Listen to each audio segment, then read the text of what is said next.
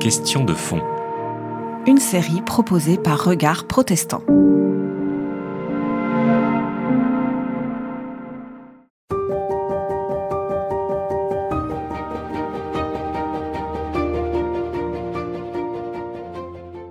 Alors, elle est, euh, elle est fondamentale parce que c'est à l'origine, d'une certaine manière, euh, de, toute l'histoire euh, du peuple d'Israël. Et en même temps, c'est à la fois intéressant de voir que on va retrouver cette expression "Je suis le Dieu d'Abraham, d'Isaac et de Jacob". C'est vraiment fondamental. On pose les, les fondements. Et en même temps, on se rend compte qu'on est dans une période qui échappe finalement euh, à la fois à l'histoire, puisque on ne sait pas très bien à quelle époque ils ont vécu, est-ce qu'ils ont vraiment existé, si oui, à quelle époque? On se rend compte que d'ailleurs, ils ne sont pas israélites, ils ne sont pas juifs, euh, euh, puisque c'est Jacob qui va devenir Israël, donc avant, techniquement, c'est pas Israël. Euh, c'est même avant Moïse et la révélation de, Moïse. D'ailleurs, les patriarches eux-mêmes, bah, ils font des choses qui sont en désaccord avec ce que la loi de Moïse va dire plus tard.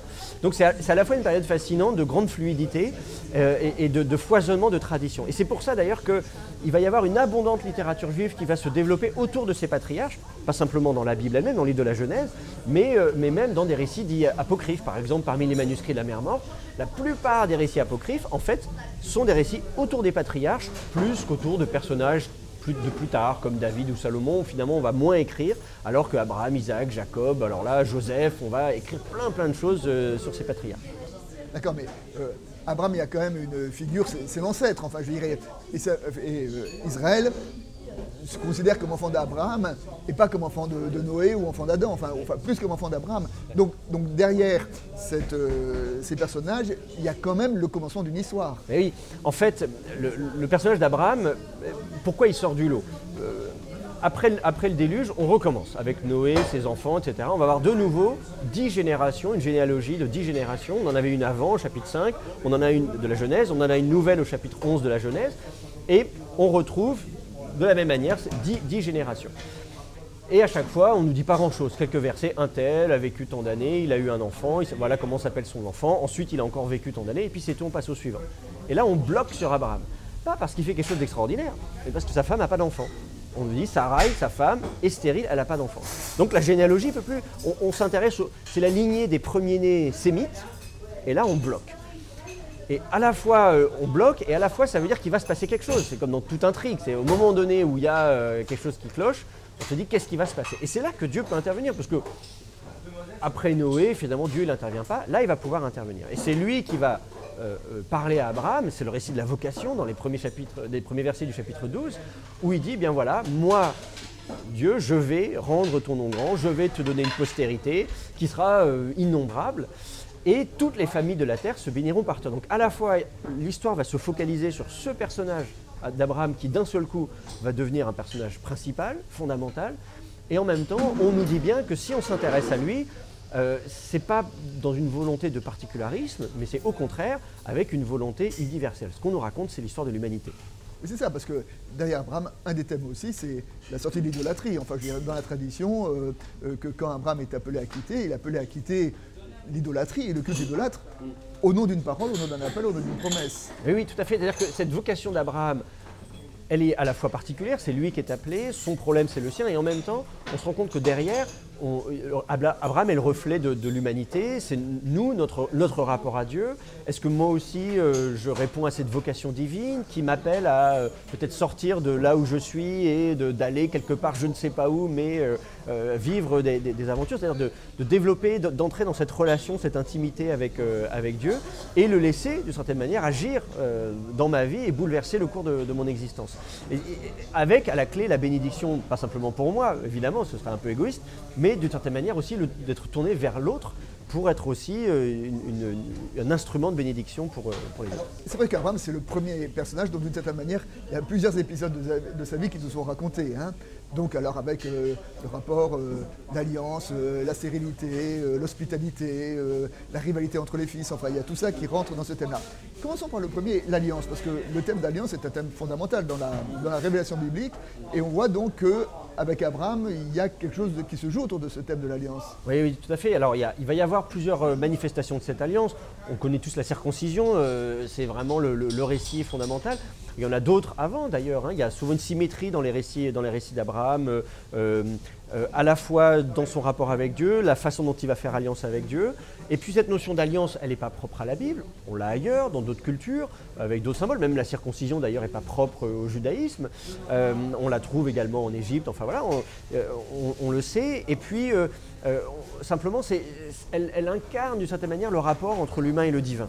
Or, ce rapport entre l'humain et le divin, c'est le fil rouge de toute la Bible, de- depuis les premières pages de la Bible. La Genèse, le Jardin d'Éden, il y a déjà une sorte de contrat entre Dieu et Adam et Ève, de dire voilà, je, je pourvois à tous vos besoins, vous êtes dans le Jardin d'Éden, mais voilà les, clauses du contrat, Euh, ce que chaque partie, les droits et les devoirs de chacune des parties. Donc on était déjà dans une forme, d'alliance. Et donc cette notion d'alliance qui, qui va euh, encadrer ou, préciser le rapport entre l'humain et le divin, il va se développer. Avec Abraham, on va avoir une forme d'alliance particulière, avec un, geste fort. euh, et euh, il faudra attendre Moïse euh, pratiquement pour avoir euh, une autre forme d'alliance euh, encore plus forte avec la mise par écrit de la Torah, la révélation sur le mont Sinaï. Donc c'est sûr qu'Abraham, de ce point de vue-là, est, une des charnières fondamentales dans, l'histoire de la Bible. La singularité d'Abraham, c'était la stérilité de son épouse, et euh, dans Sarai.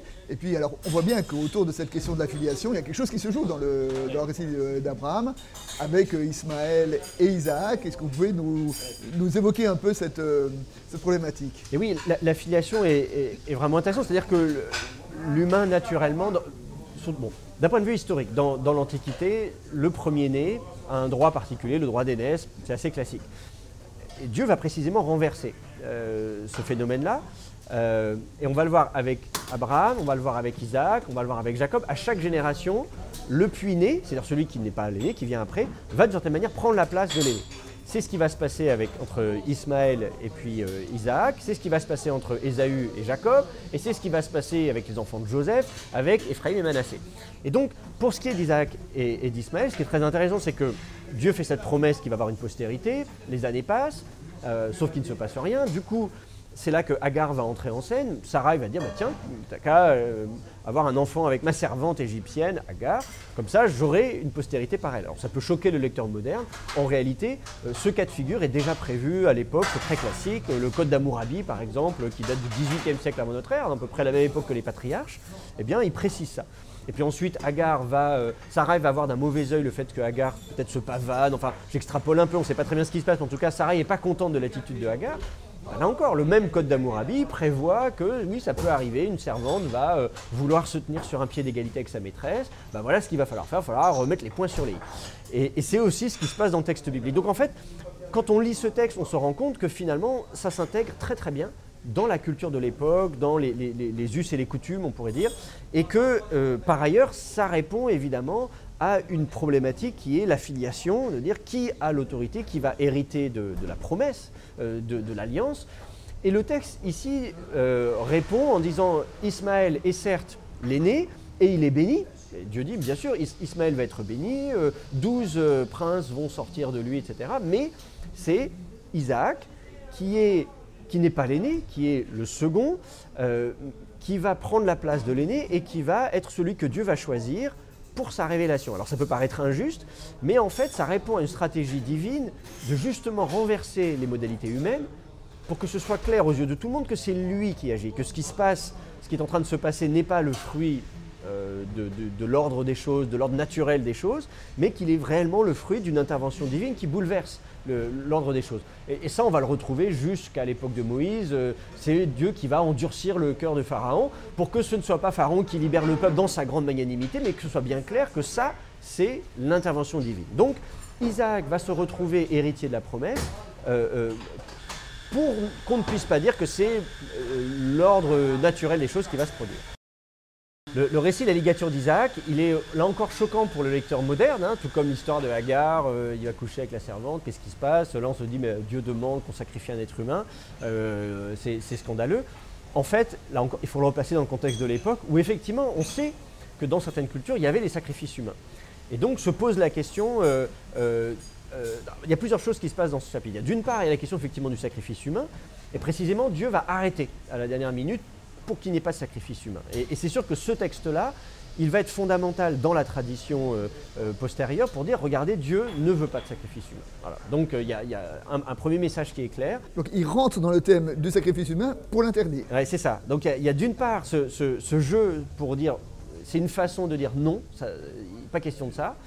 Et puis évidemment, il y a aussi la question de la confiance aveugle d'une certaine manière. Est-ce que l'être humain est capable de, de faire confiance à Dieu, même si ce que Dieu demande semble un peu euh, illogique, irrationnel euh, Et il y a cette idée de dire, voilà, finalement, Dieu sait mieux que nous euh, ce qui est bien et ce qui est mal. Ça n'est pas à nous de discuter. Et là, on, revient sur les thématiques euh, dès les premiers chapitres de la Genèse, où Dieu dit, voilà, il y a l'arbre de la connaissance du bien et du mal, si vous en mangez, vous n'avez pas le droit d'en manger parce que ça n'est pas à vous de savoir ou de déterminer ce qui est bien et ce qui est mal. Alors ça met l'être humain dans une position un peu délicate, c'est-à-dire qu'à la fois Dieu nous crée avec un libre arbitre, et il veut qu'on en fasse usage, euh, donc c'est pour ça qu'il a mis l'arbre dans le jardin, et en même temps il nous demande d'utiliser ce libre arbitre pour lui faire confiance, y compris dans des cas où ça semble pas très raisonnable.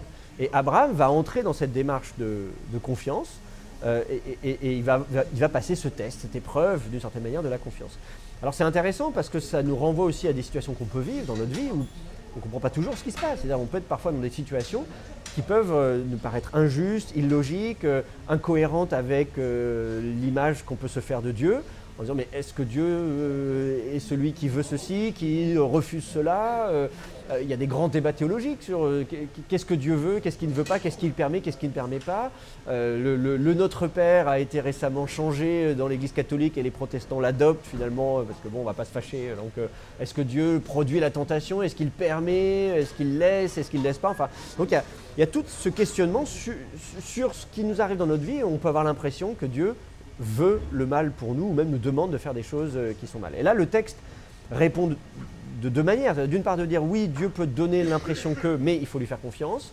Mais de toute façon, ça peut être juste un test de notre foi. Donc, vous inquiétez pas, au final, Dieu finalement va empêcher le, malheur. Et puis, comme je disais tout à l'heure, il y a pourquoi choisir l'exemple d'un sacrifice humain qui, est choquant en soi, précisément pour répondre euh, à, un contexte culturel euh, où malheureusement on sait qu'il y avait des sacrifices humains. Bien, alors il faut avancer. Abraham, Isaac, Jacob. D'Isaac, on ne sait pas grand-chose. Euh, en revanche, Jacob, c'est une vraie épopée. Oui, oui, c'est vrai. Alors, il y a tout un tas d'histoires sur Jacob depuis sa naissance. Euh, il est frère jumeau euh, de- d'Ésaü. euh, euh, il lui tient le talon. euh, donc, c'est le talonneur d'une certaine manière. Il va vouloir prendre sa place et il va le faire à plusieurs reprises. Alors, et- et- et à plusieurs reprises et pas avec l'aide de Dieu. En tout cas, quand on lit le texte, euh, on ne peut pas dire que ce soit Dieu qui ait voulu ce renversement. Euh. Euh, Dans un cas, euh, son frère a faim, il lui, j'ai faim, il lui propose à manger, mais vends-moi ton droit d'aînesse. On se dit le, le frère aîné, il n'est pas très futé non plus. Donc on voit deux personnages. c'est peut-être un, un petit peu caricatural, mais enfin quand même, il y a celui qui est baraqué, qui va à la chasse, qui est un petit peu viril, qui est peut-être pas très fin, qui est peut-être pas très intelligent. Et il y a celui qui, n'a peut-être, qui est peut-être beaucoup plus doux, on dit qu'il reste dans les jupes de sa mère, euh, euh, voire efféminé si je forcer le trait, euh, mais qui a un cerveau qui s'en sert et qui va comme ça euh, arriver à obtenir ce qu'il veut.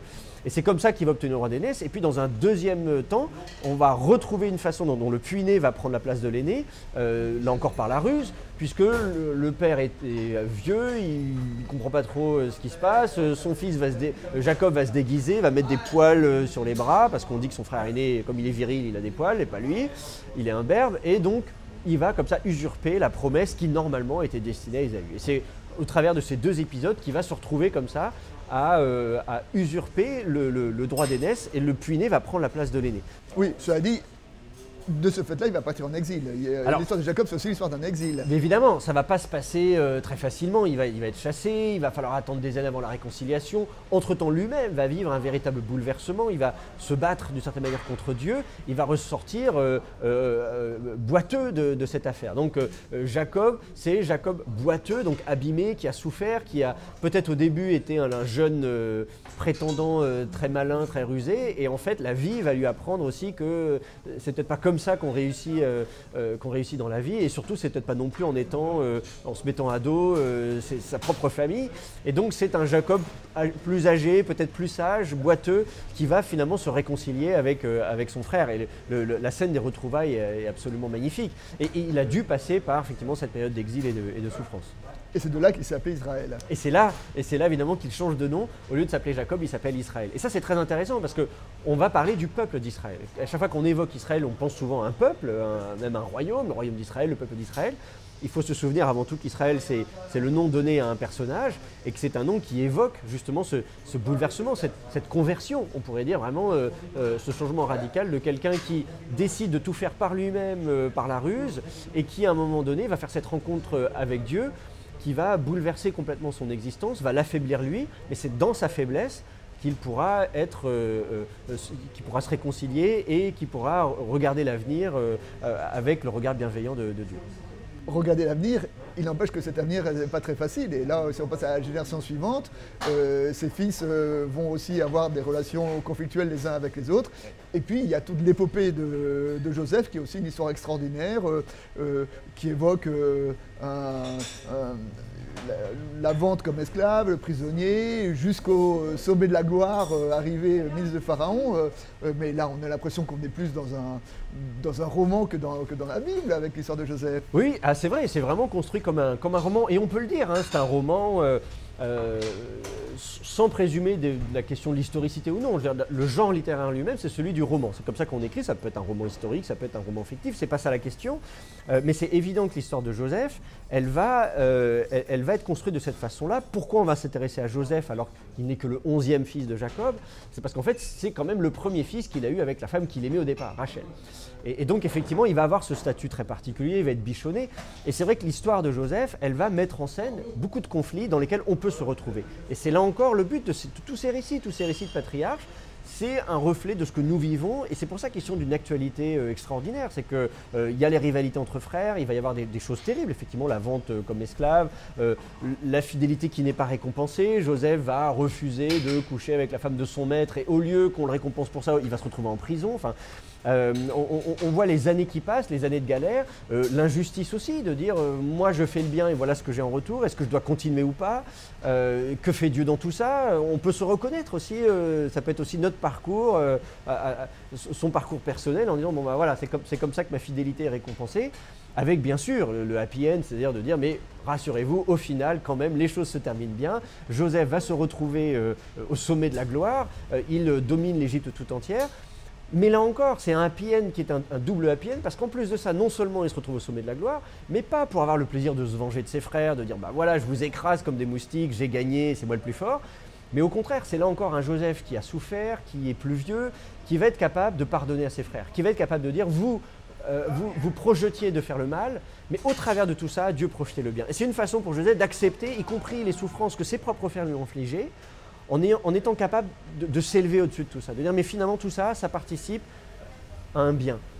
Je suis à la tête de l'Égypte, pourquoi? Pour pouvoir faire le bien. Alors, l'histoire nous dit que c'est la famine et que du coup, euh, pour pouvoir survivre à la famine, il faut faire des réserves. Et c'est parce que Joseph a été capable d'interpréter les rêves qu'il est capable de sauver non seulement l'Égypte tout entière de cette famine, mais sa propre famille. Et donc, finalement, Joseph dit Je suis passé par toutes ces années de galère, de prison, de. de voilà, pour pouvoir arriver à sauver des vies nombreuses. C'est d'accepter la souffrance euh, pour pouvoir être un instrument de bénédiction, là encore, pas simplement pour soi, pas simplement pour sa famille, mais pour l'humanité tout entière. L'histoire des patriarches explique bien, et d'une certaine manière c'est aussi là pour pouvoir expliquer qu'est-ce que le peuple fait en Égypte, enfin pourquoi est-il arrivé en Égypte, mais à travers euh, ces récits, on a l'impression que, c'est notre histoire qui est racontée. Enfin, il y, a toutes les, situations de notre humanité qui, quelque part, se trouvent à un moment ou à un autre évoquées à travers ces trois grands personnages que sont euh, Abraham, Jacob et, Joseph. Oui, exactement. C'est-à-dire que c'est ça qui est intéressant dans ce récit de, de patriarche, c'est que à la fois on va s'intéresser à des personnages en particulier, mais à chaque fois, on se rend compte d'une part que ce ne sont pas des gens euh, extraordinaires, ce ne sont pas des super-héros, ils n'ont pas des qualités que nous n'avons pas, ce sont des gens comme vous et moi, euh, ils ont des défauts, euh, il leur arrive des choses pas toujours très très drôles, des trahisons, ils s'y prennent mal, enfin, vous voyez, donc en fait, on se reconnaît très volontiers dans ces patriarches, et puis surtout, on se rend compte qu'à chaque fois, la visée, elle est universelle, qu'il ne s'agit pas, ces textes-là ne visent pas à légitimer l'existence d'un peuple élu qui serait meilleur que les autres peuples parce qu'il euh, serait méritant, mais au contraire, un, peuple qui n'a aucun mérite et qui est surtout le, fruit d'une élection divine qui vise à, une bénédiction universelle. Et ça, c'est ce que nous dira même le Pentateuque, le Deutéronome. On, insiste bien sur le fait que Israël, puisque c'est comme ça que va s'appeler ce peuple, n'a pas été choisi d'ailleurs en tant que peuple parmi les autres peuples. Il dit, Dieu va dire, vous êtes le plus insignifiant de, tous les peuples. Et, on voit bien que ce n'est pas un peuple qui a des mérites particuliers.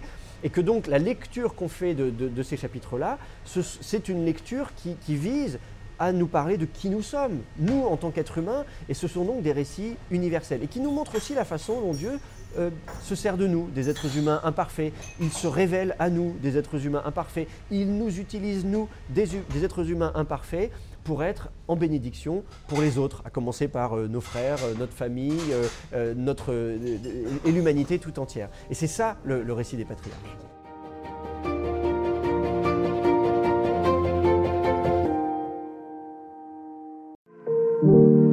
C'était Question de fond.